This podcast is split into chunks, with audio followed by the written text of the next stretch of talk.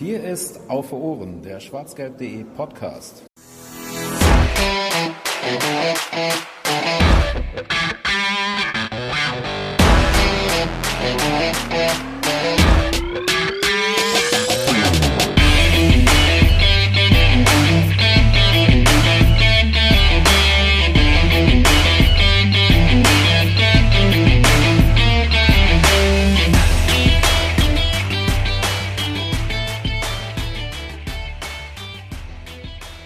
Die englischen Wochen starten, die Champions League startet und das heißt auch die Gegnervorstellung von Auf Ohren startet. Herzlich willkommen zur 64. Ausgabe ist es mittlerweile von Auf den Punkt, dem kleinen Bruder oder der kleinen Schwester vom schwarzgelb.de Podcast Auf für Ohren. Ja, die Champions League startet in den nächsten Tagen, je nachdem, wann ihr so diesen Podcast und diese Aufzeichnung dann zu hören bekommt.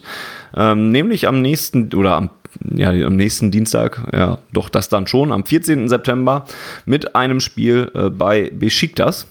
Fängt Borussia Dortmund mit der Gruppenphase der Champions League Gruppe C an und deswegen fangen wir logischerweise bei der Gegnervorstellung auch bei Besiktas an. Und darum soll es heute gehen. Schön, dass ihr eingeschaltet habt und ähm, hoffentlich genauso neugierig darauf seid, wie denn jetzt der BVB gegen Besiktas antreten muss, was Besiktas so für Stärken und Schwächen hat und so weiter. Das werden wir in der kommenden, wahrscheinlich weniger als eine Stunde evaluieren. Und dafür hat sich dasselbe Team versammelt, was am letzten äh, Wochenende schon den ähm, Saisonstart des BVBs besprochen hat. Das heißt, wieder mit dabei ist Georg. Grüß dich.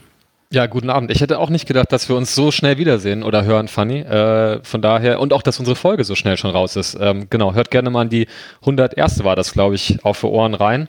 Äh, und dann, dann geht's heute direkt weiter, ja. Korrekt. Never Stop Podcasting ähm, ist da der ganz klare Leitsatz. Da freuen sich die meisten Leute dann auch wirklich drüber. Ähm, ja, und weil Georg und ich keine Ahnung vom türkischen Fußball haben, da sind wir dann auch immer sehr ehrlich, haben wir uns jemanden äh, eingeladen, der Ahnung hat. Und ähm, deswegen begrüßen wir Bakker vom YouTube-Kanal Bakker Critic. Wenn ihr den also noch nicht verfolgt, dann ähm, schaut da doch mal hin. Der macht Podcasts erstmal zu allen möglichen Themen, Popkultur äh, und so weiter, mit mehreren äh, zahlreichen tausend Abonnenten ähm, und fokussiert sich oder möchte sich gerne, hat er mir eben erzählt, ein bisschen jetzt mehr auf den den Sportbereich äh, fokussieren. Er ist selber Galatasaray-Fan. Richtig. Ähm, und, und eignet sich alleine deswegen ja schon perfekt. Und BVB-Fan ist er auch noch. Er hat eben äh, gesagt, das ist quasi die beste Gruppe, die er sich hätte wünschen können, so ähm, rund um den BVB. Und ähm, deswegen begrüße ich auch dich, Bakker. Schön, dass du Zeit für uns gefunden hast. Ja, ja. Hi, hi. Ich freue mich auf jeden Fall dabei zu sein. Und das wird eine geile Gruppe. Ja, was, äh, nehmen wir, fangen wir damit mal direkt an. Was war denn so deine erste Reaktion auf die Gruppe, ähm, als du gesehen hast, Champions League Auslosung, äh, der BVB, also einer von deinen Herzensvereinen kriegt jetzt mit einem türkischen Verein zu tun und hat dabei dann auch noch Sporting und Amsterdam erwischt. Also ich muss sagen, ich war total hyped, als ich die Gruppe gesehen habe, weil ich echt so ein Fußballromantiker bin und ich feiere einfach jeden dieser Vereine. Das sind so Traditionsvereine, Sporting geil, Ajax geil, Besiktas, ich meine, ich bin Gala-Fan, aber Besiktas finde ich auch noch erträglich so, ne? Und äh, als Reiseziele potenzielle wäre es halt auch cool gewesen in einer normalen oh, Saison. Ja. Aber grundsätzlich bin ich auf jeden Fall froh, ähm, dass der BVB in einer Gruppe so mit wirklich traditionellen Vereinen ist. Ich finde das immer so ein bisschen cooler, als wenn ich erstmal großartig googeln muss, okay, wo liegt dieser Verein überhaupt so. Nichts gegen kleinere Teams so, aber ich mag einfach das Fable, das diese Gruppe ausstrahlt. Wir hatten tatsächlich auch äh, in der letzten Folge, die wir jetzt am, am Sonntag ähm, aufgenommen haben, auch so ein bisschen äh, kleinen Ausblick auf die Champions League Gruppe gehabt und ich habe genau das gleiche gesagt, was das Reisen angeht. Also reisetechnisch wäre das absolutes Zuckerschlecken. Ähm, da hat man irgendwie mit mit Istanbul einfach einfach eine überragend äh, geile Stadt. Äh, dann hätte man diesen schönen ähm, Portugal-Urlaub quasi machen können und dann irgendwie mit mit Amsterdam so ein relativ nahes Ziel, wo aber natürlich auch äh, einiges los ist immer. Äh, von daher kleine Anekdote, die mir jetzt gerade einfiel, weil du sagtest, ähm, dass du Gala-Fan bist und wie du das dann so aufgenommen hast. Ich habe so kurz nach der Auslosung einen Anruf von einem türkischen Kumpel bekommen, äh, der aus dem Ruhrgebiet kommt, ähm, türkische Eltern hat und der ist Besiktas-Fan und Dortmund-Fan ähm, und der war völlig konzerniert und sagte so, Georg, was soll ich denn jetzt machen? Ich weiß gar nicht, zu wem ich jetzt irgendwie halten soll. Äh, habe ich natürlich gesagt, dass es da, ähm, also bei mir, meinen griechischen Wurzeln auch immer, obwohl ich da so einen kleinen Lieblingsverein habe, keine, keine zwei Fragen gibt, für wen man dann letztlich hält, natürlich für den BVB, aber das war sehr witzig, weil er war wirklich völlig, völlig konzerniert, als die Auslosung kam. Aber auch irgendwie, irgendwie im positiven Sinne, weil es auch geil ist, glaube ich, mal wieder in die Türkei zu fahren. Das letzte Mal war es ja dann, glaube ich, gegen Gala. Wie war denn das für dich eigentlich, als du dann ähm, quasi dich dann auch so ein bisschen entscheiden musstest, zu wem du hältst? Ich bin, was das angeht, eigentlich immer auf der Seite, dass ich für den Underdog bin und das ist meistens Gala in so einer mhm. Paarung, weil der BVB natürlich auch die letzte Dekade ultra stark war jetzt äh, im internationalen Vergleich. Aber ähm, ich sag mal so, wenn jetzt Gala in der Gruppe wäre, hätte ich eigentlich gar keinen Zweifel, dass Dortmund weiterkommen würde. Deswegen wäre ich wahrscheinlich in den Paarungen gegen den BVB klar eher pro Gala, weil ich denke, jeder Punkt zählt. Und auch bei dieser Gruppe denke ich mir halt äh, so wirklich, ich bin eigentlich relativ optimistisch, dass der BVB das relativ gut äh, machen wird in dieser Gruppe. Und deswegen hätte ich jetzt auch keinen großen Herzschmerz, wenn wir als BVB ein paar Punkte vielleicht in der Türkei liegen lassen, weil ich weiß, dass Besiktas-Fans wirklich sich keine Illusionen machen, dass sie irgendwie Dortmund weghauen würden oder so. Also da ist die Einschätzung, würde ich sagen, relativ realistisch gehalten. Jetzt waren wir gerade schon beim Reisen und, und bei den Möglichkeiten, die diese Gruppe und diese Konstellation ja so theoretisch mitbringen äh, würde. Jetzt startet der BVB, haben wir eben schon gesagt, ähm, auswärts in Istanbul. Ähm, das wird allerdings ohne Zuschauer ausgetragen. Das habe ich, also nicht ohne Zuschauer komplett, sondern ohne Gästefans ausgetragen. Das ist der Stand zumindest, den ich habe. Das äh, ist hoffentlich auch korrekt oder kann mich jemand korrigieren sonst? Nö, das war auch mein letzter Kenntnisstand. Genau, ja. Wie sieht's generell in der Türkei ähm, aus? Wie, also ähm, in, in, den Ligaspielen sind da Zuschauer zugelassen? Wie viele sind zugelassen? Ähm, Besiktas spielt ja seit 2016 zum Beispiel im Vodafone Park, äh, der 41.188 Plätze äh, eigentlich hätte, habe ich mir sagen lassen. Ja, die Stadien sind nicht äh, ausverkauft, also da wird auf jeden Fall noch so auf Corona-Richtlinien äh, geachtet. Es sind ein paar tausend zugelassen. Ähm, es gab vor zwei Wochen so ein bisschen äh, die Wunschvorstellung, hey, bis zu den Champions League-Paarungen, gerade gegen Dortmund, könnten wir eventuell sogar ein volles Stadion haben, je nachdem, wie sich das ähm, Corona-technisch entwickelt. Ähm, ich weiß aber jetzt wirklich nicht, was der realistische Stand ist, wie viele Zuschauer tatsächlich äh, auf, auch aufgrund der UEFA-Grundlagen irgendwie zugelassen werden. Okay, also ungefähr vergleichbar mit der Situation äh, in Deutschland. Ja, sehr ähm, vergleichbar auf jeden Fall. Außer, glaube ich, dass in der Türkei jetzt, ähm, also in, in den Ligaspielen in der Türkei, glaube ich, auch noch keine Gästefans erlaubt sind. Das ist in Deutschland jetzt mittlerweile ein bisschen anders. Da kommen jetzt mittlerweile auch die ersten Gästefans wieder in die Bundesliga-Stadien. Das ist halt in der Türkei auch relativ, wenn du überlegst, dass irgendwie sechs Vereine aus Istanbul kommen, also Stichwort Guter Punkt, ja. und so. Ne? ähm, da wird schon ein bisschen geschummelt, aber ja, grundsätzlich ist es eigentlich so, dass nur Heimmannschaften Fans zulassen sollen. Äh, die Hardfacts zu Besiktas wären auf jeden Fall ähm, Traditionsverein, äh, haben wir ja eben schon äh, ausreichend erörtert. Seit 1903 gibt es ihn, sogar also noch länger als den BVB, sechs Jährchen. Ähm, und in dieser Zeit konnte man 16 Mal türkischer Meister werden, 10 Mal türkischer Pokalsieger, 8 Mal türkischer Supercup-Sieger. Ähm, und in dieser aktuellen Saison, die jetzt drei Spiele alt ist, genauso wie in äh, der Bundesliga, hat die Mannschaft in der Super League sieben Punkte einfahren können und steht damit auf Platz 3. Äh, wie würdest du denn so den aktuellen äh, Formstand äh, von Besiktas einschätzen? Und hatte die Mannschaft, es gab ja viele Mannschaften, die in dieser Saison ähm, unter anderem wegen der EM so ein bisschen zu knapsen hatten, was die Vorbereitung angeht. Ähm, war das bei Besiktas auch so oder äh, konnten die sich länger vorbereiten oder vernünftiger vorbereiten? Und, und wie ist so der aktuelle Stand ähm, deiner Meinung nach? Also Besiktas ist ganz klar als Favorit äh, auf die Meisterschaft in die Saison gestartet, äh, aufgrund natürlich dessen, dass sie den Titel letzte Saison gewonnen haben. Ähm, da kam halt in der Türkei auch die Situation hinzu, dass bis vor zwei Jahren die türkische äh, Super League halt wie die Bundesliga mit 18 Teams gespielt hat. Aber aufgrund der äh, ganzen Corona-Situation hat man sich gesagt, dass man in der letzten Saison keine Vereine absteigen lässt. Äh, deswegen das erste Mal mit 21 Teams gespielt wurde. Sprich, das war für alle türkischen Teams sehr ungewohnt, statt 34 Spieltagen 40 Spieltage zu haben. Und dass sie da letztendlich äh, den längeren Atem beibehalten haben, die Meisterschaft klar gemacht haben, wenn auch ultra knapp so am letzten Spieltag, ähm, hat schon ordentlich beeindruckt. Ähm, sie haben auch seit letzter Saison äh, einen neuen Coach, Sergen Yalcin, der seinerseits ein großer, großer türkischer Fußballer war, je nachdem, wie man diese Messlatte bei türkischen Fußballern setzen möge.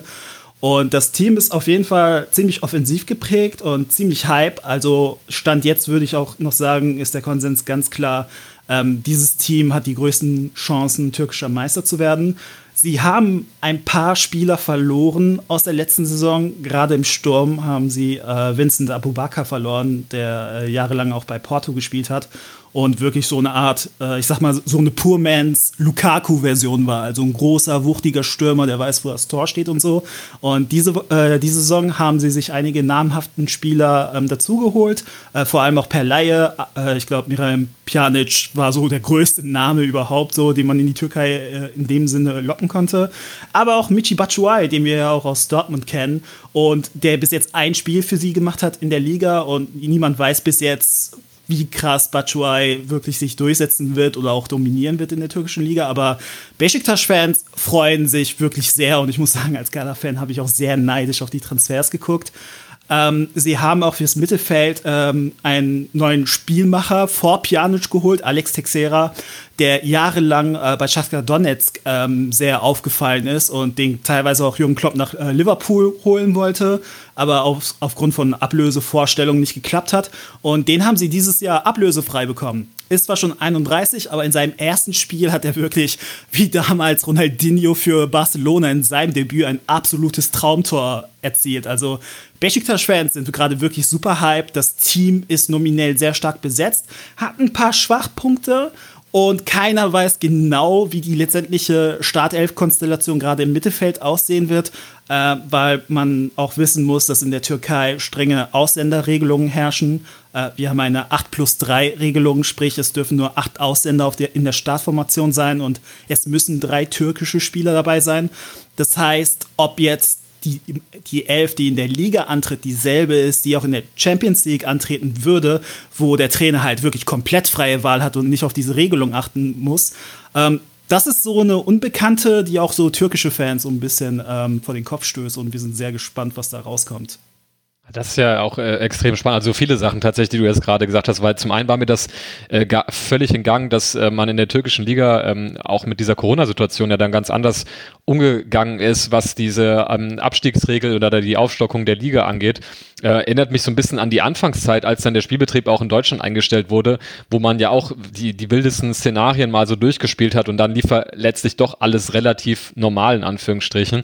Äh, dass man das aber auch anders handhaben kann und das dann so löst, finde ich echt total interessant. Und auch diese ähm, Ausländerregel, welche, welche Folgen das dann auch für die Aufstellung in der, in der Champions League haben könnte. Ähm, wie, wie würdest du das so sehen? Ähm, vielleicht generell so im, im türkischen Fußball, ähm, man äh, kennt ja dann irgendwie so aus deutscher Sicht oder beschäftigt man sich ja irgendwie meistens so mit diesen äh, großen Istanbuler äh, Vereinen. Äh, wie ist das jetzt aktuell so an der Spitze? Ich meine, ich weiß, letztes Jahr gab es ja auch, glaube ich, so diesen letzten Spieltag, wo irgendwie noch alles für ganz viele Mannschaften äh, drin war. Ist das äh, dieses Jahr ähnlich, dass so in der türkischen Liga ähm, ja da auch wieder mehrere Mannschaften realistischerweise um den Titel mitspielen? Oder ist dann doch schon so im Grunde vergleichbar wie in Deutschland, wo man ja weiß, es läuft dann irgendwie auf diesen einen Meister hinaus ähm, und es gibt dann so ein paar, die so ein bisschen ja auf den Ausrutscher warten, aber ja, so realistisch ist dann auch irgendwie nicht so richtig. Also, das muss man jetzt erstmal so sehen. Ähm, man muss sich das, wenn man keine Ahnung von der Super League hat, äh, so vorstellen, dass die Teams jetzt nicht so, so unbedingt finanziell äh, super stark sind. Sprich, äh, normalerweise haben wir hier keine 20 Millionen Transfers und aufwärts. Deswegen schon seit mehreren Jahren, selbst bei den Top-Teams, Leihspieler sehr krass gefragt sind. Äh, das spüre ich gerade als Gala-Fan in den letzten Jahren, weil wir quasi jedes Jahr uns ein neues Mittelfeld leihen. Ich habe erst heute die News gelesen, dass wir irgendwie äh, El Neni leihen wollen von äh, äh, Arsenal. Und das ist so eine Sache, dass du in der Türkei schlecht von Jahr zu Jahr planen kannst, äh, weswegen halt alle sehr optimistisch waren, dass äh, Besiktas den Titel eventuell verteidigen könnte, weil sie die meisten ihrer Stammspieler behalten konnten und vermeintlich sogar Upgrades erhalten haben mit Pjanic, mit Batshuayi und so weiter. Ähm, aber auch äh, Fenerbahce, das ähm, ja mal zwangsabsteigen musste und dann sich wieder zurück äh, hochgekämpft hat und die letzten Jahre international nicht so dabei war, hat ein paar echt äh, namhafte Transfers gemacht ähm, Berisha hier, Rossi aus den USA da, die, äh, wenn man sie nur von Transfermarkt kennt, teilweise wirklich absurd hohe äh, Marktwerte haben, also zumindest für türkische Verhältnisse.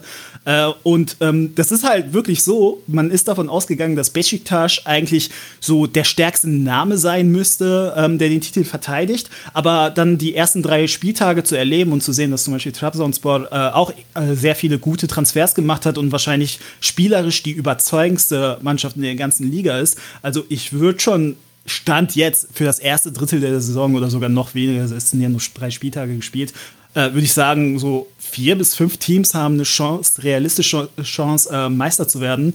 Und die Meisterschaft in der Türkei natürlich sehr heiß äh, umkämpft, weil ähm, eine Meisterschaft garantiert keinen äh, Champions League-Platz. Auch der türkische Meister muss sich durch eine Champions League-Qualifikation durchboxen. Und je nachdem, wie das so in Europa gelaufen wäre, wenn Chelsea nicht die Champions League gewinnt und so, hätte es auch darauf hinauslaufen können, ähm, dass Besiktas gar nicht in der Champions League äh, dabei ist, weil dann halt Chelsea als Fünfter irgendwie den Platz bekommen hätte und so weiter. Also UEFA-Koeffizienten spielen eine sehr große Rolle für die Türkei, weswegen es ultra, ultra wichtig auch ist, dass die türkischen Teams möglichst vielleicht eine Runde weiterkommen und sei es halt für Besiktas in der Euroleague, ähm, was auch das klar formulierte Ziel ist. Also ich habe, ich verfolge sehr viele türkische Sportmedien, zumindest die, die man so halbwegs seriös nehmen kann, und ich habe irgendwie von niemandem wirklich mitbekommen, dass er oder sie gesagt hätte, das erklärte Ziel ist irgendwie, dass äh, Besiktas äh, ins Champions League Achtelfinale muss, sondern das Ziel ist ganz klar, wir wollen Platz 3 erreichen und wenn es sich irgendwie ergeben sollte, dass Platz 2 möglich ist, wollen wir da zuschlagen. Aber ähm, Dortmund wurde quasi medial der erste Platz schon hergeschenkt und Besiktas will sich mit den anderen zwei, ja, um die anderen zwei Plätze kloppen haben sie ja wahrscheinlich auch gar keine so schlechten ähm, Chancen, ähm, zumindest aus meiner Laiensicht her. Ähm, ich hatte eben schon im Vorgespräch, hatte ich einmal kurz gesagt, ich würde jetzt auch hoffen, dass der BVB in einer äh, Spitzenposition in dieser Gruppe ist und nachher da als erster rausgeht. Aber dann wäre es auch relativ wild, äh, wie ich jetzt die Plätze 2, 3 und 4 äh, setzen sollte. Vielleicht würde ich Ajax wahrscheinlich noch eher in Richtung 2 tippen oder so, aber auch da würde ich jetzt noch nicht mal ausgeschlossen halten, dass Sporting und Besiktas da jetzt nicht noch eine Rolle spielen könnten. Wie würdest du das überhaupt sehen, Georg? Genau das habe ich mir tatsächlich auch gerade gedacht. Also ich würde fast behaupten, aber auch da, wie du sagst, ähm, auch eher aus so einer Laiensicht, weil ich jetzt vor allem Sporting auch zu wenig verfolge, um die so richtig seriös einzuschätzen. Ähm, aber so aus dieser Laiensicht heraus hat man dann schon eher so den Reflex, dass man sagt, naja, ähm, hatte ich ja auch schon in unserer letzten Folge mal gesagt, natürlich muss der BVB da irgendwie den Anspruch haben, eben ähm, ja da den, den, den ersten Platz eigentlich zu erreichen in dieser Gruppe. Aber danach könnte ich mir das alles relativ eng vorstellen. Also ich könnte mir schon vorstellen, dass es dann am Ende auch Nuancen ausmacht. Gut, Ajax geht natürlich dann auch als Meister und Pokalsieger ähm, in, diese, in diese Gruppe rein, genauso wie, wie Besiktas. Ähm, das heißt, mit denen ist dann auch immer zu rechnen. Aber an und für sich könnte ich mir das durchaus vorstellen, dass die dann vielleicht doch den zweiten Platz machen. Aber das klingt, äh, so wie Bakker das gerade äh, geschildert hat, was da so die selbst formulierte Erwartungshaltung ist, glaube ich, auch relativ äh, gesund, dass man da jetzt nicht trotz äh, einer Gruppe, wo jetzt vielleicht nicht so diese zwei Kracher drin sind, so wie das jetzt irgendwie, keine Ahnung, in der, der Leipzig-Gruppe hat, sagen wir mal, ähm, dass man trotzdem da irgendwie realistisch formuliert und sagt, naja, zwei wäre schon cool, wenn wir, wenn sich da irgendwie so ein Fenster öffnet. Aber ähm, dass man, glaube ich, auch ganz gut damit leben hat, haben, äh, leben kann, wahrscheinlich, ähm, wenn man den dritten Platz äh, dann erreicht, Euroleague weiterspielt und da vielleicht nochmal einen kleinen Run hinlegt, weil ähm, ja, äh, dann spätestens, wenn man, glaube ich, dann den Platz zwei erreicht und dann wirklich ins Achtelfinale kommen würde, äh, da wäre es dann äh, wahrscheinlich dann gegen den Gruppenersten aus einer anderen Gruppe äh, dann doch Feierabend. Das würde, glaube ich, man finanziell trotzdem gerne mitnehmen oder von dem ganzen, äh, ja, dem ganzen Trubel, der dann äh, mit vielleicht auch einer richtig geilen Partie dann so einhergeht, das ähm, davon ja, lebt ja die Champions League auch und ich glaube, da, davon zehrt man auch irgendwie als, als kleinerer Verein, dass man dann mal, ähm, ja, vielleicht wirklich mal irgendwie, keine Ahnung, gegen City oder, oder Liverpool oder wen auch immer spielt. Aber ähm, ich könnte mir vorstellen, dass man, ähm, also ich glaube, ne, ich würde, weiß nicht, wie, Bakker das so wahrnimmt in den, in den türkischen Medien, aber ich könnte mir eigentlich vorstellen, dass es nur eine Enttäuschung wäre, wenn man wirklich Gruppenletzter wird, oder? Also alles andere wird man wahrscheinlich sehr dankend mitnehmen. Es ist halt wirklich so, dass dieser vergangene Sommer so ein bisschen ein Trauma so in der türkischen Fußballlandschaft war, weil wir uns natürlich auch von der EM ein bisschen mehr erhofft haben, äh, als eigentlich sang, sang und klanglos äh, auszuscheiden. Deswegen ähm, die ganze Hoffnung wirklich auf den Verein liegt. Und selbst da muss man sagen, ich würde ähm, es so einschätzen, dass die Erwartungshaltung eigentlich nur bei Besiktas in der Champions League und Fener in der Euroleague äh, relativ groß ist, weil Galatasaray sich gerade in einem Umbruch befindet und äh, Trabzon traditionell in Europa nie besonders weit kommt. Ähm, das, weswegen wirklich so ein, keine Ahnung, Euroleague Viertelfinal-Run für Besiktas wäre schon super geil, was UEFA-Punkte angeht. Jetzt ähm, hattest du ja vorhin schon, ähm, vielleicht mal so ein bisschen auf die, auf die Mannschaft äh, zu sprechen zu kommen, hattest du ja schon so ein paar äh, Personalien angesprochen und äh, du hattest auch im Vorspiel äh, Vorgespräch ähm, erzählt, dass man, wenn man sich so ein bisschen die Aufstellung in der Liga zuletzt anguckt, trotz dieser ja, Umstände, dass da vielleicht in der Champions League vielleicht äh, noch mehr auf noch mehr, mehr Ausländer gesetzt wird, ähm, dass man sich da vielleicht schon so ein bisschen daran orientieren könnte, wie man bisher in der, in der Liga gespielt hat. Ähm, du hast jetzt auch schon so ein bisschen angesprochen, dass es da auch durchaus Schwächen gibt in der Mannschaft. Was wären denn das dann so für Positionen, wo man sagen könnte, das ist vielleicht so eine Schwachstelle vom Besiktas ähm, und vielleicht können wir dann sozusagen, Fanny und ich, dann den Part übernehmen, uns dann äh, Gedanken drüber zu machen, welche, wie der BVB da sozusagen mit seiner eigenen ähm, Herangehensweise, die du natürlich auch kennst, weil du ja auch Fan des Vereins bist, ähm, wie man da so diese Schwächen auch ausnutzen könnte. Also und ich will hier äh, auch betonen, dass ich äh, ein paar Besiktas-Kollegen zu Rate gezogen habe, damit ich nicht einen kompletten Bullshit erzähle. Aber so von meiner Einschätzung, auch äh, dem, was ich letzte Saison gesehen habe, und darauf muss ich mich ja gerade verlassen. Ähm, das Flügelspiel bei Besiktas ist auf jeden Fall nicht unbedingt von Speed geprägt. Ähm, die, gerade die offensiven Flügel um Gezal, der äh, in der letzten Saison die meisten Assists in der türkischen Liga erzielt hat, ich glaube 17 Assists oder so, ähm, der kommt halt auch eher so über seine Technik, ist also nicht so eine Art äh, Jane Sancho, der irgendwie die rechte Bahn runterläuft und so. Aber selbst da würde ich sagen, dass Besiktas in der Offensive eindeutig stärker besetzt ist als in der Defensive. Gerade wenn man sich die Linksverteidigerposition äh, anschaut.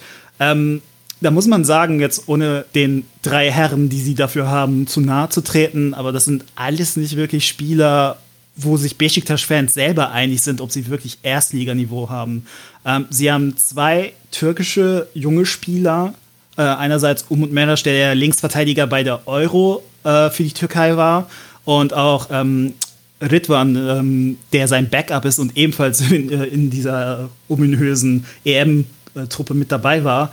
Und da ist man sich bei beiden eigentlich uneinig, ob sie überhaupt Erstliganiveau zeigen. Und da ist eher so der Verdacht, äh, die sind eigentlich primär im Kader, weil sie halt türkische Pässe haben und die Position spielen.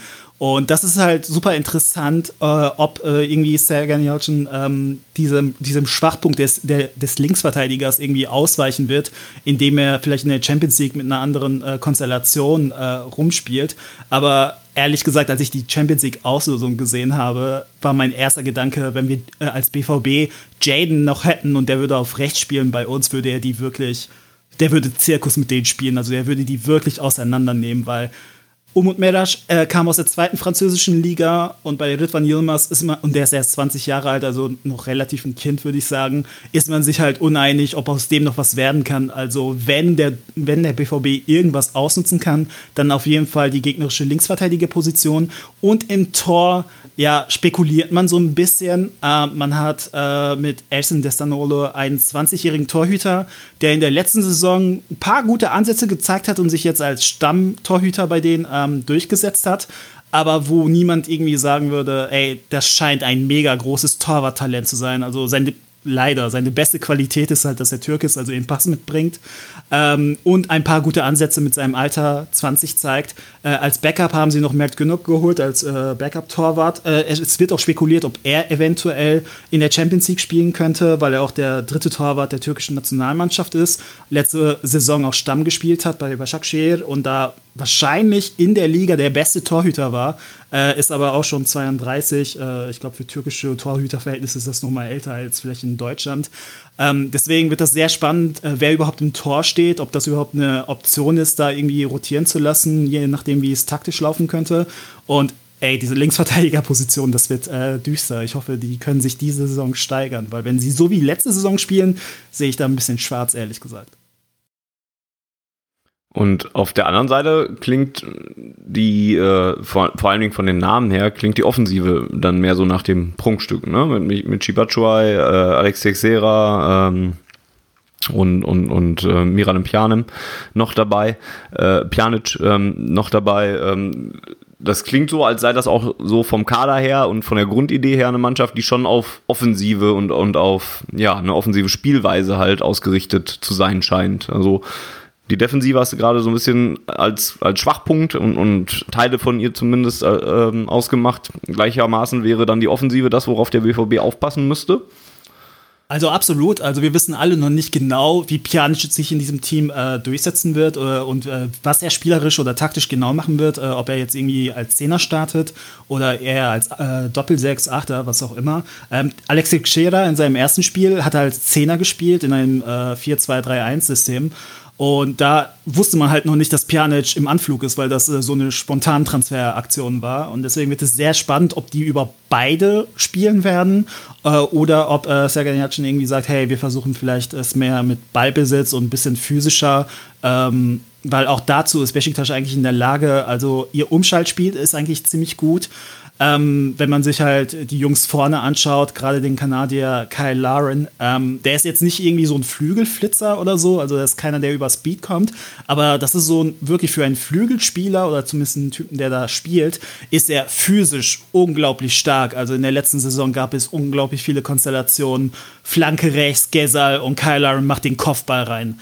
Äh, granted, äh, da hatten sie noch nicht ähm, wirklich die Situation, dass sie einen Typen wie Michi Batshuayi haben, der vielleicht sich auch als Mittelsp äh, Mittelstürmer profilieren möchte.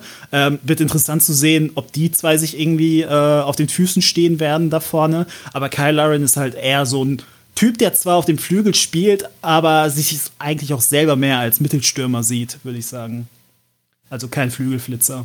Ja, ich finde, wenn man das sich so anhört, ähm, würde ich fast sagen, so aus BVB-Sicht, ist, ist Batshuayi irgendwie so Sinnbild für diese Mannschaft, die irgendwie ähm, also Batschwei im Sinne von, der kann halt auch mal an einem guten Tag wirklich, das haben wir auch in Dortmund damals gesehen, ähm, da, da, hat er ja wirklich auch so, ja, aus sehr wenig sehr, sehr viel gemacht ähm, und quasi so diese, diese Nadelstiche, die wenigen, die man dann äh, vielleicht aus beschickter äh, Sicht bekommen wird, dann auch genutzt. Aber in der Summe natürlich, ne, also ich habe jetzt auch gerade noch mir seine äh, Daten reingezogen. Ähm, ich hatte witzigerweise äh, letzte Saison zufällig mal, äh, habe ich reingeschaltet, habe irgendwie Crystal Palace gegen Tottenham oder sowas gesehen und ich habe jetzt gerade gesehen, der hat zwar in der ganzen Saison nur zwei Tore gemacht in 18 Auftritten, ähm, aber genau als ich dann eingeschaltet hatte, wurde er irgendwie ganz spät eingewechselt und trifft dann irgendwie so. Also ich, vielleicht war es auch ein anderer Gegner, aber so hatte ich das irgendwie gerade abgespeichert. Guckst an Dienstag bitte nicht, ne? Danke. Ja, genau, genau. Ich schalte vielleicht immer weg. Nee, aber das ist ja irgendwie vielleicht so Sinnbild, ne? Dass, äh, so wie man sich da so die Kräfteverhältnisse äh, vorstellen könnte, dass man eigentlich erwarten müsste, dass der BVB äh, die schon herspielt und das ist ja auch immer so erklärtes Ziel auch von, von Marco Rose, dass man äh, auch ja, Dominanz ausstrahlen möchte ähm, und das dann auch wirklich ja, dem, dem Gegner so sein Spiel aufzwingen möchte. Aber dass es vielleicht gerade so Batshuayi ähm, jemand sein könnte bei einer Mannschaft, die dann, wie beschickt das, das dann äh, zu sein scheint, dann auch vielleicht ja eher offensiv irgendwie aufgestellt ist, der dann ähm, so einen so ein, ja, so einen unangenehmen Nadelstich setzen könnte. So könnte ich mir jetzt so das Spiel ganz gut vorstellen. Gleichzeitig, wenn du sagst, dass die vielleicht jetzt gerade auf dem Flügel nicht unbedingt so übers Tempo vielleicht kommen oder da vielleicht auch nicht so technisch trippel, also sagen wir so trippelstark, so, so Jaden Sancho-mäßig sind, ähm, wenn ich das so richtig verstanden habe, ist das vielleicht auch was, was äh, uns in Anbetracht der, der aktuellen Abwehrsorgen äh, ganz gut entgegenkommt, ähm, je nachdem, wie dann überhaupt die Abwehr aufgestellt sein wird. Also da ähm, haben wir jetzt auch in der letzten Folge äh, noch recht ausgiebig drüber gesprochen dass es natürlich gerade aus Dortmunder Sicht jetzt gerade sehr abhängig ist, wie sich so die Verletzten, äh, gerade Mats Hummels, dann äh, ja in den nächsten ja, sieben bis zehn Tagen so weiterentwickeln und was, was da vielleicht noch äh, wieder reinkommt an Defensive. Klingt auch auf jeden Fall so ähm, auch nach einem Spiel, das dann ja nicht 0 zu 0 ausgehen dürfte, sondern wahrscheinlich der BVB fängt sich ein Gegentor und schießt dann vielleicht, wenn es gut läuft, drei oder sowas. könnten auf jeden Fall attraktivere Spiele werden. Ähm, da würde ich zumindest jetzt von ausgehen, von dem äh, her, was Bakker uns jetzt erklärt hat über Besiktas. Ähm, wie sieht ähm, es aus? Eine Frage von den Zuhörern habe ich gerade noch hier gefunden. Ähm, eigentlich ist Istanbul ja immer so als Hexenkessel zu sehen, stimmungstechnisch. Und wenn jetzt eine volle Kapazität da wäre, ähm, dann müsste man da wahrscheinlich auch von ausgehen, dass da ordentlich was los ist. Kannst du von den bisherigen Spielen, die es so gab in, in, in der Liga mit reduziertem Zuschauerkontingent, ähm, denn sagen, wie die Stimmung so im Stadion dann halt ist in, in der Türkei? Ist die dann auch schon ein bisschen aufgeladener oder ist es so ähnlich wie in Deutschland, dass es so ein bisschen Stimmung gibt? Aber ja, vergleichbar wird sie eh nicht sein, aber ähm, ja, doch eher ruhiger. Also auswärts ähm, würde ich sagen, es ist schon ein bisschen äh, ruhiger, aber halt bei den großen Teams in Istanbul, da hast du wirklich auch so mit ein paar Leuten richtig geile Stimmung. Also ich würde schon das so BVB-mäßig vergleichen. Ich meine, wenn wir ein paar tausend da haben und trotzdem Haaland ein Tor schießt, dann klingt es nach 80.000. Und so ist es bei Besiktas auch. Äh, zumal man sagen muss, was Stimmung angeht, ist Besiktas wahrscheinlich äh, fantechnisch Top 2 in der Türkei muss ich auch als Gala-Fan irgendwie anerkennen, ähm, weil wir so ein bisschen noch mit unserer Stadionkonstellation äh, zu kämpfen haben, dass wir teilweise in einem anderen äh, Stadion spielen müssen, äh, gerade in Europa. Aber Besiktas ähm, äh, Stadion ist auf jeden Fall eine Festung. Also wenn die auch nur annähernd genug Leute reinbekommen, so 10, 20.000, das wird, das wird krass. Das wird wirklich schwierig für den BVB. Ja, da hatte, hatten wir auch in der letzten Folge so ein bisschen drüber gesprochen, äh, weil wir hatten so ein bisschen, äh, Fanny und ich, uns ausgetauscht über unsere ähm, Erlebnisse in den ähm, bisherigen Bundesligaspielen, weil wir jeweils ein, ein Bundesligaspiel jetzt im Westfalenstadion wieder uns angesehen hatten. Und da habe ich eigentlich was ähnliches gesagt, nämlich dass ähm, man, glaube ich, als Spieler oder man den Spielern anmerkt, dass äh, es für die jetzt erstmal gar keinen so krassen Unterschied macht, ob da jetzt irgendwie 20.000 oder 50.000 im Stadion sitzen, also ob es da halt eine gewisse Kapazitätsgrenze gerade gibt oder nicht, sondern dass man einfach nur mal im Unterschied zu den ganzen trostlosen Geisterspielen in den letzten eineinhalb Jahren, äh, glaube ich, einfach jetzt froh ist, dass überhaupt mal irgendwie Stimmung ist. Und ich glaube, als Spieler da hörst du dir jetzt auch nicht äh, jeden einzelnen Gesang an, sondern merkst einfach nur, da ne, ist halt irgendwie eine Reaktion auf das, was ich da so auf dem Platz tue. Und ich glaube, kann mir das sehr gut vorstellen, dass das in äh, türkischen Stadien ähnlich sind, äh, ähnlich ist, äh, die glaube ich auch so von der Fanszene, wie das da so ein bisschen aufgebaut ist, ähm, wo es natürlich auch so, so, Gruppen gibt und auch große Gruppen, gerade ja bei, bei Besiktas. Aber ich glaube, es ist in der Türkei auch weniger abhängig davon, äh, wie das in Deutschland ist, äh, dass es quasi eine organisierte Unterstützung von Ultrasgruppen oder sowas gibt. Ich glaube, da ähm, ist auch einfach die Mentalität mehr so, dass der normale Stadiongänger einfach auch dazu neigt, äh, auch die Klappe aufzumachen, wenn man im Stadion ist. Und ich glaube, dass, äh, wie du sagst, man dann trotzdem wirklich einen, Hexenkessel ähm, auch mit geringerer Auslastung dann erwarten kann. Und das glaube ich auch, weiß nicht, wie du das siehst, ähm, vielleicht so der, der große ähm, X-Faktor so für, für so eine Mannschaft, weil ähm, ich finde, wenn man so an, an türkische Mannschaften in der Champions League denkt, ähm, auch gerade so was Gala angeht, dann hat man immer so diese total wilden Spiele im Kopf, äh, die sie dann meistens dann zu Hause irgendwie absolvieren konnten, wo irgendwie das ganze Stadion ausrastet und dann halt irgendwie so ein komplett chaotisches Spiel entsteht und das dann irgendwie 5 zu 3 oder so ausgeht. Für den Gegner zwar trotzdem, aber wo es halt einfach so ein bisschen äh, unkontrolliert wird. Und ich glaube, da kann auch so diese, dieser Zuschauerfaktor einfach stark mit reinspielen. Weiß nicht, ob du das ähnlich siehst, ob das ähm, ja einfach irgendwie, also das finde ich, das immer so das Klischee im positiven Sinn, was man immer so mit, mit Auswärtsfahrten in die Türkei verbindet wenn man da äh, auch im Vorfeld immer die Protagonisten, Trainer und Spieler hört, dass sie auch mal sagen, boah, ja, wenn wir da hinfahren, da ist ein Hexenkessel, das verändert so ein Spiel auch irgendwie. Ja, also ich würde auf jeden Fall sagen, gerade auch die Jungs, die jetzt äh, in den letzten anderthalb Saisons dazugekommen sind, die kennen das ja noch gar nicht so richtig, äh, ja, sehr es in der Türkei abgehen kann. Und ich glaube, das kann ein ganz großer Unterschied sein. Äh, also wirklich alleine dieses Szenario irgendwie zu haben, irgendwie Champions League Gruppenphase steht irgendwie 60 Minuten lang 1-1, keine Ahnung. Und dann hast du zu Hause einen Freistoß und Pjanic an und der geht rein. Ich glaube, da geht die ganze Hütte irgendwie kaputt. Also ich könnte mir vorstellen, dass da sich sehr viel angestaut hat. Äh, ich muss sagen, auch wenn ich so in die vergangenen Jahre an die wenigen türkischen Erfolge äh, von Vereinen im internationalen Wettbewerb nachdenke, das sind auch fast immer Heimspiele, weißt du, von wegen ähm, Gala gegen Juve, Gala genau. gegen Real Madrid, ja. Gala gegen Schalke. Okay, das war auch, auch auswärts, äh, Hamid Altidon, danke. Ähm, aber das ist halt so das Ding. Also, wir haben nicht viel, aber das, was wir haben, ist halt dieser Heimvorteil. Und ich glaube, darauf will sich Besiktas auch unbedingt berufen. Und volles Haus in Besiktas äh, wirklich, das wird eine Katastrophe für die gegnerischen Teams. Also so schlecht sind sie dann nicht, ähm, dass sie sagen müssen, wir müssen jetzt auf Understatement machen, was unsere spielerische Qualität angeht. Und wir sind nur von den Fans abhängig. Also da steckt auch genug drin, dass man sagen kann, da können die sich gegenseitig einpeitschen, also Team und Stadion.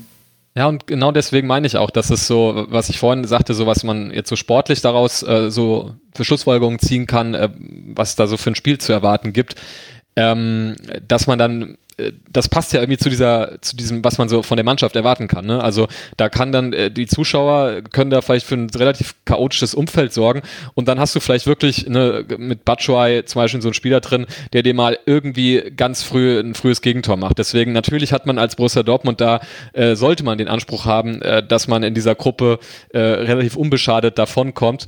Aber gerade dann so erstes Auswärtsspiel in Istanbul, äh, also da hätte ich auch im Zweifel lieber keine Ahnung das Heim Heimspiel gegen Sporting als erstes lieber genommen, um in diese Champions League-Saison zu starten. Ich glaube, das ähm, kann so, wenn ich mir so Stolpersteine in der Gruppe vorstelle, dann würde mir das so als erstes einfallen tatsächlich. Ich bin auch gerade so über diesen Gedankengang gestolpert, ähm, als Bakker auch darüber sprach, wie viel da angestaut ist und sowas und das erste Heimspiel jetzt sofort und sowas alles. Andererseits ist es jetzt auch noch nicht vor voller Kapazität. Ne? Also vielleicht ist es auch gar nicht so schlecht, es jetzt schon zu haben, habe ich dann gedacht, wenn dann am weiteren Spieltag irgendwann, fünfter Spieltag oder sowas, weiß der Geier, wenn dann wieder mehr zugelassen ähm, sein sollten, dann überlassen wir das dann vielleicht doch den anderen Gegnern der Gruppe lieber den kompletten Hexenkessel dazu haben. Ähm, spannend, mal gucken. Auf jeden Fall habe ich Bock drauf jetzt auf, auf das Ganze, stimmungstechnisch. Ähm, geht übrigens schon um 18.45 Uhr los. Ähm, ist äh, eines der frühen Spiele in der Champions League am kommenden Dienstag. Fragt mich aber bitte nicht, wo ihr das sehen könnt. Das müsst ihr selber googeln. Da habe ich in dieser Saison den Überblick verloren. Da hast du noch nicht den passenden Universitätsabschluss zugemacht, das rauszufinden, nee. den man inzwischen braucht dafür. Ist mir auch egal, weil ich The Zone habe und Amazon Prime habe ich im Zweifel auch und Sky Go habe ich auch noch. Deswegen kann ich es wohl sehen. Ich muss nur noch herausfinden, wo. Aber das kriege ich, glaube ich, bis Dienstag hin. Äh, und ihr da draußen bestimmt auch. Ähm, ja, dann haben wir noch eine Frage hier in unserem Dokument stehen. Ich weiß gar nicht, ob die von Volker äh, kommt in der Vorbereitung oder ob die jemand von unseren Zuhörern eingeschickt hat, ähm, die ein bisschen ins größere Bild geht, nämlich ähm, Baka, inwiefern beeinflussen die politischen und vor allem wirtschaftlichen Probleme der Türkei, also des Landes an sich, äh, die Qualität der türkischen Teams und vor allen Dingen dann auch im internationalen Vergleich. Ähm, magst du dazu ein bisschen ausholen? Ja, ähm, ich muss sagen, politisch äh, weiß ich jetzt nicht, ob es sich wirklich auf den Sport an sich äh, überträgt. Also ich würde jetzt nicht sagen, dass das irgendwie in einer signifikanten Weise auffällt. Ähm, dazu muss man sagen, türkische Spieler sind jetzt auch nicht dafür bekannt, irgendwie medial irgendwie groß ähm, ja, Social Justice oder sonst was irgendwie zu posaunen. Und ähm, da halten sie sich, glaube ich, auch ein bisschen aus Ehrfurcht zurück.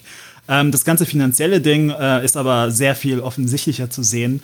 Ähm, ich muss sagen, das ist eines der traurigen Dinge, wenn man so Fan von türkischen Mannschaften ist, dass die Tatsache, dass wenn du dir neue coole Spieler holst, der erste Gedanke halt immer ist, okay, in zwei Jahren können wir den für gut Cash irgendwie verkaufen. Weil wir können, es ist halt wirklich so, wie wenn du in den frühen 2000ern irgendwie Bundesliga-Manager oder sowas gespielt hast, Fußballmanager, und du hast wirklich ein sehr begrenztes Budget, äh, das du wirklich bestmöglich umsetzen musst. Und äh, das sieht dann meistens so aus, dass die großen Vereine, die größten Vereine in der Türkei wirklich sich gute Spieler ausleihen müssen, die sie sehr oft nicht halten können oder äh, mit gegnerischen Vereinen so krass falschen müssen, dass irgendwie komplett auf Ablösen verzichtet wird, äh, dass da wirklich so ein Drama bis zum letzten Spieltag oder bis zum letzten Tag der Transferphase irgendwie gedreht wird. Ich denke da an letztes Jahr, als Falcao zu Galatasaray gekommen ist und wie auch immer der Preis von ursprünglich 10 Millionen auf 2 Millionen runtergefälscht wurde am letzten Tag. Das, ist, das sind so die Dimensionen, ähm, die man sich vorstellen muss. Ähm, es wird sehr viel Geld ähm, für türkische Spieler au ausgegeben, weil ähm, Einerseits hast du diese 8 plus 3 Regel mit den 8 Ausländern und drei türkischen Spielern in der Liga, ähm, die, sofern diese Regel beibehalten wird, in den nächsten zwei Jahren sogar noch strenger wird. Äh, nächstes Jahr dann 7 plus 4 und danach das Jahr 6 plus 5. Und entsprechend sind türkische Spieler, gerade solche, die in Deutschland spielen, ähm, aber einen türkischen Pass haben, extremst gefragt. Und da fließt dann die Kohle hin und dann bleibt meistens relativ wenig über für qualitative ausländische Spieler. Fenerbahce hat sich die letzten paar Jahre transfermäßig zurückgehalten. Die haben diesen äh, Sommer jetzt noch mal richtig einen rausgehauen mit Rossi und Co. Aber du guckst dir halt an, Besiktas äh, leiht Pjanic aus, ähm, zahlt 2,25 Millionen seines Gehaltes, hat keine Kaufoptionen. Ähm, Gala leiht sich auch den einen oder anderen Spieler aus und hat äh, entweder keine Kaufoptionen oder holt wirklich nur so solche, die sehr, sehr jung sind und die man dann irgendwie billig kaufen und dann vielleicht in drei Jahren teuer verkaufen kann. Das heißt, wenn du ein Fan von türkischen Mannschaften bist, darfst du leider äh, nicht zu sehr an deinen Starspielern hängen, äh, weil entweder gehen sie nach einem Jahr nach einer Leihe zurück oder du musst dich damit äh, darauf einstellen, dass irgendwie, keine Ahnung, aus der Bundesliga jemand kommt und Sirlot kauft. So, darauf läuft es hinaus. Wir beim BVB, was das angeht, ja auch ein bisschen äh, uns daran gewöhnt haben. Auf einem anderen Level, muss ich zugeben. Ähm, aber ganz lange sind die Top-Spieler ja auch nicht bei uns. Aber ich äh, verstehe, ähm, wie, wie du es meinst, auf jeden Fall. Ähm, Vielleicht ganz kurz noch ein Satz dazu. Äh, Finde es tatsächlich total spannend. Äh, hatte ich ja vorhin schon mal gesagt, was, was diese, ähm, oh, jetzt habe ich hier schlechte, ihr hört mich aber noch, oder? Ja, ja, okay, gut. Ja. gut. Ähm, ich finde es halt spannend, was diese ähm, Türkenregelung oder Schrägstrich Ausländerregelung angeht, angeht, weil das, das verändert ja wirklich komplette Kader, ne? wie du sagst. Ich habe mich jetzt gerade mir nochmal äh, den Kader von Besiktas äh, äh, aufgerufen und äh, das war bestimmt auch, glaube ich, in der Vergangenheit auch schon so, dass so ähm, in Deutschland ausgebildete Spieler mit türkischem Pass, äh, glaube ich, ganz gut äh, gefragt sind, weil die dann vielleicht auch hier einfach eine gute fußballerische, fußballerische Ausbildung genossen haben. Aber das kann ich mir, wie du sagst, auch sehr gut vorstellen, dass es jetzt natürlich noch viel, viel intensiver wird. Und wenn ich das jetzt bei Besiktas so, so durchlese, hat man da ja auch, glaube ich, vier, fünf Spieler äh, in den Reihen, äh, wo hier ähm, eine deutsche und eine kleine türkische Flagge sozusagen in der Liste auftauchen. Ähm, auch hier mit, mit Can Bostoan, äh, jemand, der, der bei Schalke vorher äh, gespielt hat. Was habe ich hier? Gökhan Töre wurde auch äh, Leverkusen ausgebildet. Äh, ja, Hamburger mögen sich erinnern. Gökhan Töre ja. bin ich auch, bin ich auch gerade noch mal drüber gestolpert ja. Namen. Ja. Und hier auch noch Kenan Karaman, äh, auch aus der Jugend vom, äh, von Hoffenheim, die, äh, so sehr man diesen Verein irgendwie ablehnt, natürlich äh, in der Jugend, glaube ich, gar nicht so viel falsch machen.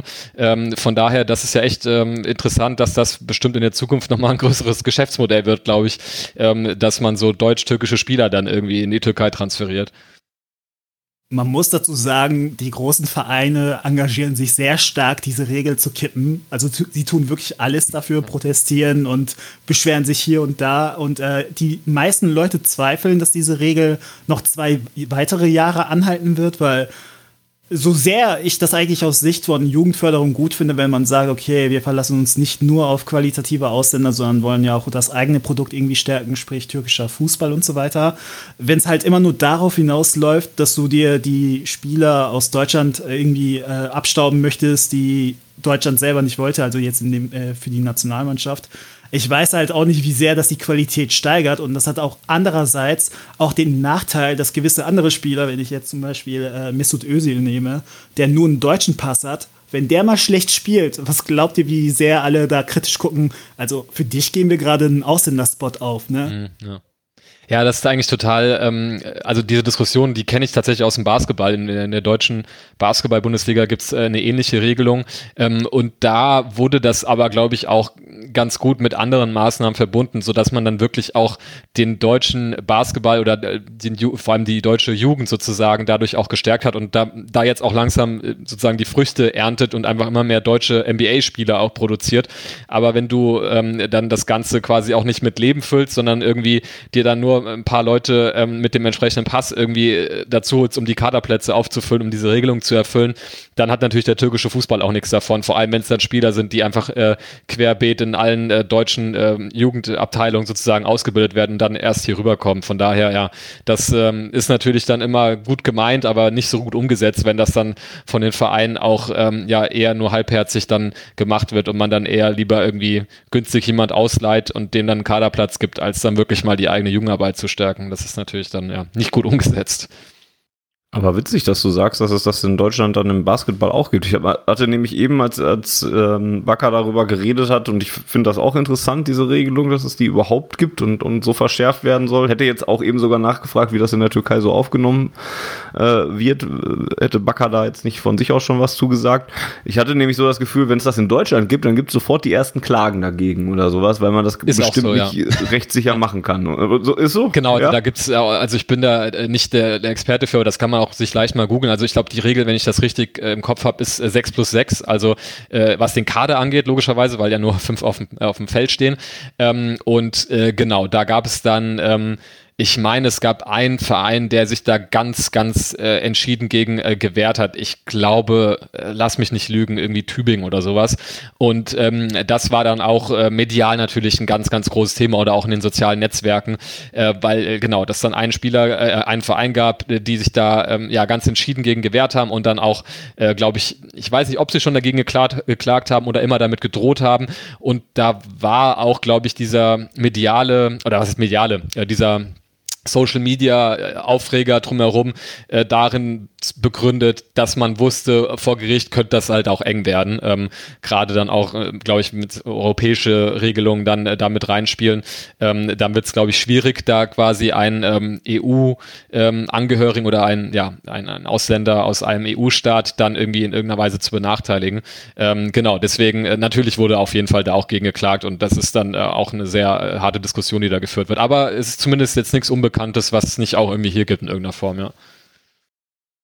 Wie sind das in der Türkei? Bakker, gibt es da auch äh, Möglichkeiten, dass dagegen geklagt wird? Ich meine, da sind die Regeln dann wahrscheinlich auch und Gesetze nochmal anders. Ähm, spielt das dann auch in der Berichterstattung eine Rolle? Also ich habe das Gefühl, das ist so eines der drei präsentesten Themen so im türkischen äh, Fußballfernsehen. So wann wird diese Ausländerregelung endlich gekippt?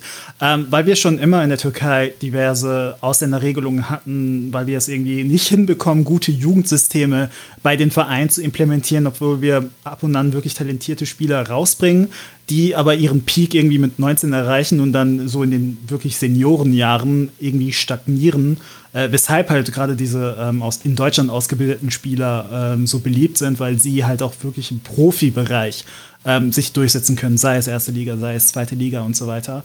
Und es ist halt ein wirklich stetiger Kampf zwischen den Vereinen und dem Verband. Äh, und niemand versteht so wirklich, warum diese Ausländerregelung wirklich von Jahr zu Jahr schärfer sein muss. Ich meine, wenn man mal logisch nachdenkt, 6 plus 5, also du kannst es ja auch nicht erzwingen. Du kannst ja nicht irgendwie das Schicksal forcieren. Irgendwie jetzt in dem Jahr brauchen wir fünf türkische Spieler, die wirklich das Niveau haben, bei uns in der Stamm, äh, Stammelf zu spielen. Ne? Also Schadet ja auch irgendwo der Qualität dann ja sogar der eigenen Liga damit dann. Absolut. Ja. So, ne? Äh, ich bin auch auf jeden Fall dafür, dass man irgendwie mehr ähm, heimische Spieler ausbildet.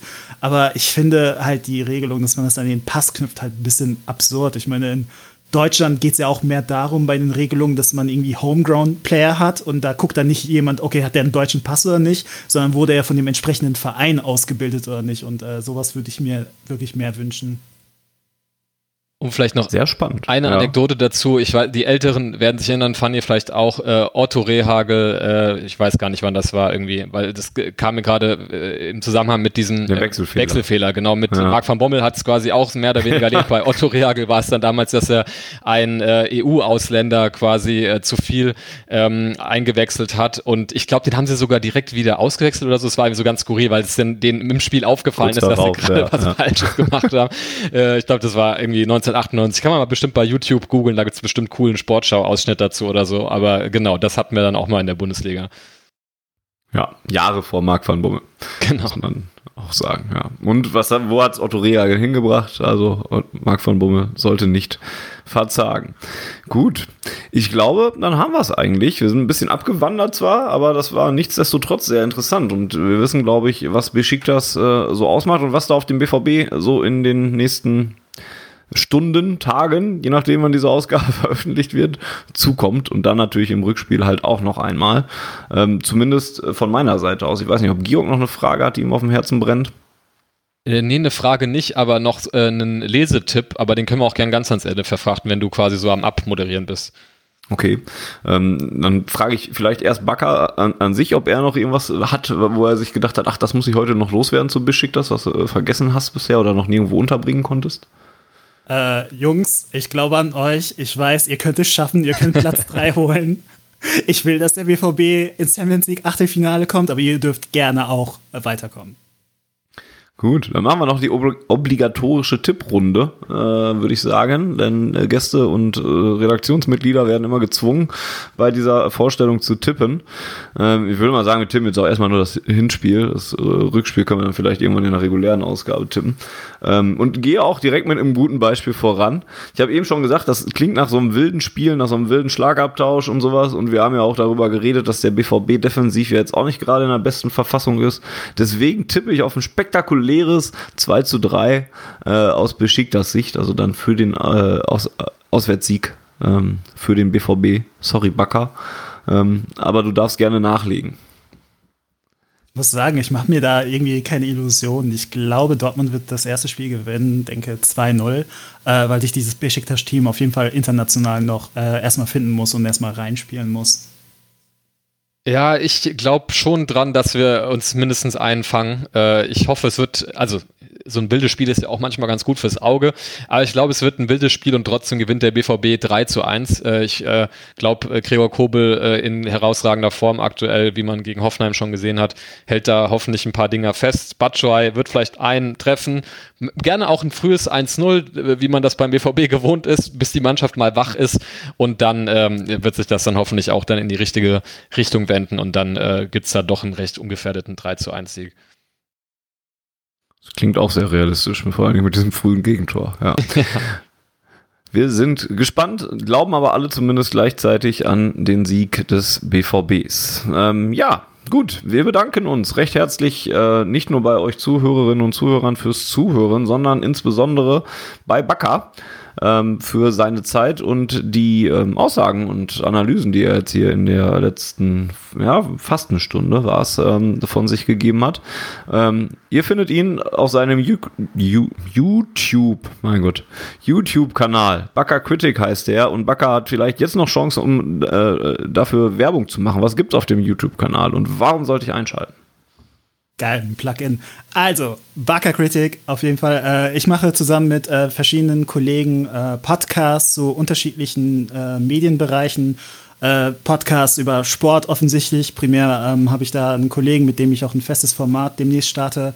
Äh, Paul, den man eventuell von Ultralativ kennen könnte als eine der zwei Stimmen. Grimme-Preisträger seinerseits. Äh, wir reden viel über Fußball, national, international, aber auch über NBA, Basketball im Speziellen. Ähm, da wird es auf jeden Fall in den nächsten Monaten sehr viel Content geben. Also wenn euch das äh, aktuelle Angebot noch zu wenig erscheinen möge, äh, mag. Äh, ebenfalls Podcasts zu Filmen, äh, Serien, Videospielen und Anime, Manga, alles, was so diesen Nerdkram so ausmacht, weil ich, äh, ich liebe Sport, aber ich liebe auch Medien, äh, Popkultur. Und ja, wenn euch die Stimme halbwegs sympathisch ist und ihr nicht denkt, ey, der hat ja gar keine Ahnung, dann schaut gerne mal rein. NBA klingt nach äh, Interesse für Georg. Wollte gerade sagen, also das, das klingt doch mal nach, nach was, was man auf jeden Fall mal reinschalten sollte, ja. Und äh, dann ist das deine Chance, Georg, um deinen, äh, deinen Lesetipp noch loszuwerden an dieser genau. Stelle. Genau, ach ja, stimmt, schon mal fast vergessen. Ähm, ja, äh, Buck hatte vorhin, da, da, deswegen kam ich drauf, das äh, Stichwort äh, Social Justice angesprochen und dann fiel mir ein, dass ich heute einen sehr guten Text im Players Tribune gelesen habe, äh, die ja dieses Format kennt äh, ihr vielleicht oder also die Zuhörerinnen und Zuhörer, ähm, ist quasi ein, ein Format, in dem äh, ja Profisportler aus unterschiedlichsten Sportarten selbst zu Wort kommen, ob sie das dann auch immer selbst Wort für Wort abtippen, sei mal dahingestellt, aber es gab ja auch schon aus BVB-Sicht ein paar BVB-Angehörige Angehörige, die da was geschrieben haben. Also Nuri Schein hatte da was äh, formuliert, Mario Götze, glaube ich, auch. Ähm, und da gibt es einen sehr guten Text von Tim Sparf, Wem das jetzt nichts sagt, oder also wem die Person nichts sagt, äh, ist ein äh, finnischer Spieler ähm, vom ähm, Verein aus ähm, äh, Helsinki, wie heißt er denn? HJK, glaube ich, Helsinki, genau, ja. Und ähm, hat auch generell in Europa irgendwo schon bei vielen Vereinen gespielt, ist auch ähm, Kapitän der finnischen Nationalmannschaft und der hat einen Text äh, geschrieben, der den Titel trägt We Need to Talk About Qatar. Ähm, spricht dann, glaube ich, für sich, worum es in dem Text geht, nämlich natürlich um die WM in Katar, die Bedingungen in Katar äh, drumherum, was natürlich die vor allem ja die ähm, Situation der ganzen äh, Gastarbeiter dort angeht. Äh, wir hatten ja auf schwarzgelb.de auch schon mal einen sehr aufrüttelnden Text, ähm, nämlich ein Interview haben wir abgedruckt aus dem ähm, ja, Fanzine von The Unity, in dem ein, ähm, ja, ein, einer von diesen Gastarbeitern äh, da seine Eindrücke oder was heißt Eindrücke, sein, ja, seine Horrorerlebnisse quasi in Katar geschildert hat. Und ähm, das ist ein Text, der sich ähm, sehr selbstkritisch, äh, deswegen fand ich den sehr interessant, ähm, auch mit der Rolle von Fußballerinnen und Fußballern auseinandersetzt und die Art und Weise, wie diese Situation in Katar von den Profifußballern adressiert wurde äh, dass das natürlich eigentlich kaum der Fall ist und dass ja, dass der Profifußball äh, da ähm, auch in Gestalt von seinen äh, Sportlerinnen und Sportlern sich nicht wirklich mit Ruhm bekleckert hat, was äh, es angeht, diese Umstände auch anzusprechen. Das ist, glaube ich, den meisten bewusst, die das Ganze verfolgen. Und ähm, er setzt sich da eben nicht nur mit der Situation in Katar auseinander, sondern auch eben selbstkritisch mit ja, seiner eigenen Position als eben Kapitän der finnischen Nationalmannschaft ähm, und ähm, auch setzt sich kritisch damit auseinander, dass er es auch lange Zeit hat vermissen lassen, das auch deutlich zu adressieren, was er aber mit diesem Text, glaube ich, wirklich ganz, ganz gut gemacht hat. Von daher ähm, ist auf Englisch der Text zwar, ähm, wenn ihr des Englischen mächtig seid, dann kann ich euch das äh, wirklich sehr ans Herz legen. Ähm, vielleicht können wir das auch irgendwie in diesen Show Notes oder so verlinken. Da können wir vielleicht auch äh, einen Link zu, zu Bakker, zu seinem YouTube-Account reinmachen, wenn Volker das so einrichten kann.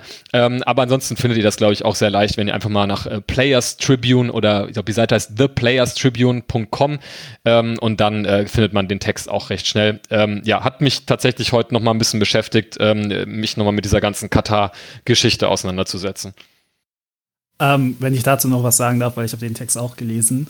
Ähm, ich muss sagen, die wichtigste Botschaft, Botschaft, aus dem Text ist, dass es wirklich nie zu spät ist, über diese ganze Katar-WM-Situation zu reden, weil es ja auch da in den letzten zwölf Monaten ein paar Aussagen auch von ein paar deutschen Nationalspielern gab, von wegen Kimmich, der so berühmt berüchtigt gesagt hat, es ist jetzt eh zu spät, wir können eh nichts dagegen tun und die WM wird dort stattfinden und das ist es nicht. Also abgesehen davon, wie realistisch es ist, wirklich so eine WM zu boykottieren. Ich weiß nicht, wie das juristisch ablaufen würde, wenn eine Nationalmannschaft sowas tatsächlich bringen würde. Allen voran so eine große Nationalmannschaft, die auch Geld einspielt, wie die deutsche Nationalmannschaft. Aber nur weil man sagt, okay, wir nehmen da trotzdem teil, obwohl uns das bewusst ist, heißt es nicht, dass man nicht über die äh, Menschenrechtssituation da schweigen muss. Also es ist super, super wichtig sogar, dass einem klar ist, dass wenn man tatsächlich zu dieser WM in Katar antritt als Mannschaft, dass man das nicht irgendwie mit hundertprozentigen guten Gewissen tut, sondern dass man da vielleicht auch in irgendeiner Form vielleicht auch ein Zeichen des Protestes zeigt ich würde mir da tatsächlich gerade von der deutschen Nationalmannschaft, die an sich, was ich an ihr immer so cool finde, schön divers aufgestellt ist, auch ein bisschen mehr politischen Aktivismus für positive Dinge wünschen. Äh, allen, bei allen voran muss ich sagen, und das sage ich als BVB-Spieler, ich wünschte mehr deutsche Nationalspieler wären wie Leon Goretzka, der da wirklich kein Blatt vor den Mund nimmt. 100 Prozent, ja. Ja, sehr richtig. Wir verpflichten Volker jetzt einfach dazu. Jetzt haben wir beide schon darüber gesprochen. Ich lese mir dann bei Gelegenheit noch durch, weil ich habe ihn noch nicht gelesen. Äh, wir verpflichten jetzt Volker einfach dazu, dass er das hier in die Shownotes reinpackt und ihr euch das dann da nochmal genauer angucken wollt. Wichtiges Thema nämlich, was uns bestimmt im Podcast auch nochmal bei der einen oder anderen Gelegenheit ähm, über den Weg laufen wird. Yo, Gut, dann war das die 64. Ausgabe von Auf den Punkt. Ähm, ihr findet uns auf Ohren bei Twitter zum Beispiel, at auf Ohren. Da findet ihr auch äh, Georg unter C unterstrich Georgius und mich unter really, äh, äh also at really funny. V-A-N-N-I. Und äh, Backer findet ihr auch auf Twitter. Das sagt ihr euch selber, unter welchem Händler ihr euch da findet, weil ich den nicht gerade griffbereit habe. Hi, hi. Also mein Twitter ist äh, 89, mein Geburtsdatum Takezo, äh, T-A-K-E-Z-O. Ähm, ihr findet mich aber auch wahrscheinlich, wenn ihr einfach auf Twitter Backer sucht. Ich weiß nicht, ob es so viele Typen gibt, die in Deutschland so fame mit dem Namen sind. Dann seid ihr auch da auf dem besten Wege und äh, könnt da auch Backer folgen. Prima. Vielen Dank nochmal an dich, Backer, für deine Zeit und deine Eindrücke. Hat großen Spaß gemacht. Jo, jo, ich, mir hat es auch Spaß gemacht, war super. Und ja, euch dort draußen viel Spaß beim kommenden Champions League-Spiel. Wenn ihr es nach der Bundesliga hört, solltet ihr es vor der Bundesliga hören, wünschen wir viel Spaß bei der Bundesliga und dem Champions League-Spiel.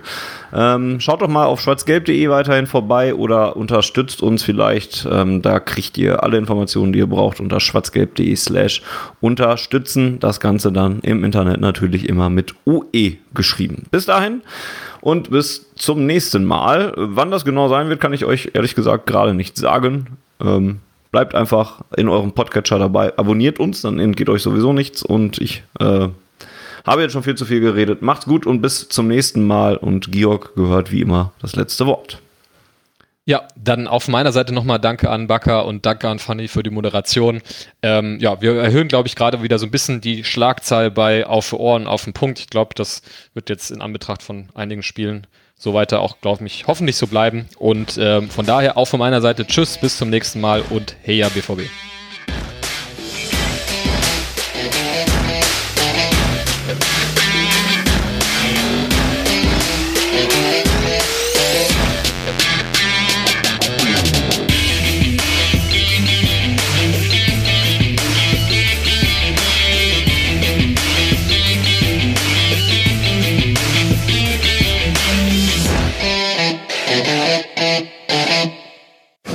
Zuhörerzahl, wie immer präsentiert von schwarzgelb.de, dem Fanzine über Borussia Dortmund. Auf Ohren bedankt sich bei 19.009 Zuhörern ausverkauft.